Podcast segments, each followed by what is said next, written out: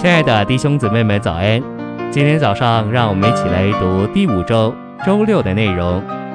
今天的经节是《使徒行传》二十章二十八节：“圣灵立你们做全群的监督，你们就当为自己谨慎，也为全群谨慎，牧养神的召会，就是他用自己的血所买来的。”哥林多后书十二章十五节：“我极其喜欢为你们花费。”并完全花上自己，难道我越发爱你们，就越发少得你们的爱吗？诚心喂养，我们的态度可能是人人软弱，我们不软弱；我们可能感觉我们是刚强的。保罗在林前九章二十二节说：“像软弱的人，我就成为软弱的，为要得软弱的人。”这意指我们要下到软弱之人的水平。像生病的人，我们就下到生病之人的水平。这是借着探访牧养人的路。保罗也说：“有谁半跌，我不焦急。”这是对半跌之人半跌的原因忧急且气愤。这显示保罗做好牧者，照顾神群羊的榜样。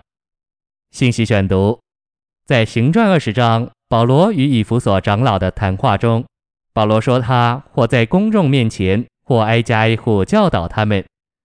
他在这一切劳苦之外，还挨家挨户地看望圣徒的家。他这样做，乃是要成全圣徒。凡与他们有益的，他没有一样避讳不告诉他们。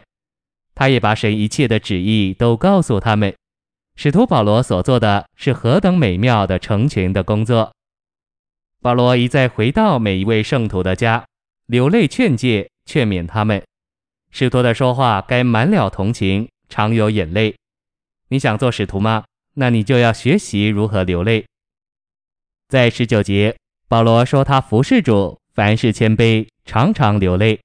然后在三十一节，他说他不住的流泪，劝诫每一位圣徒。使徒流泪告诉他所牧养亲爱的圣徒一切关于神和他旨意的事。他不仅公开的说，他也看望圣徒的家。林前十二章的末了启示。爱是极超越的路。一个人如何做长老？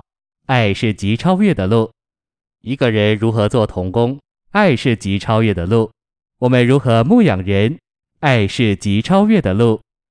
爱是我们申言并教导人极超越的路。为着我们的所事和所做，爱乃是极超越的路。召会既不是逮捕犯人的警察局，也不是审判人的法庭。乃是养育信徒的家。做父母的都知道，他们的孩子越坏，就越需要父母的养育。召会是爱的家，为着养育儿女；召会也是医院，为着医治并恢复有病的人。最后，召会也是学校，为着教导并造就尚未学习的人，就是那些没有多少认识的人。召会既是家、医院和学校。童工和长老就应当与主是一，在爱里养育、医治、恢复并教导人。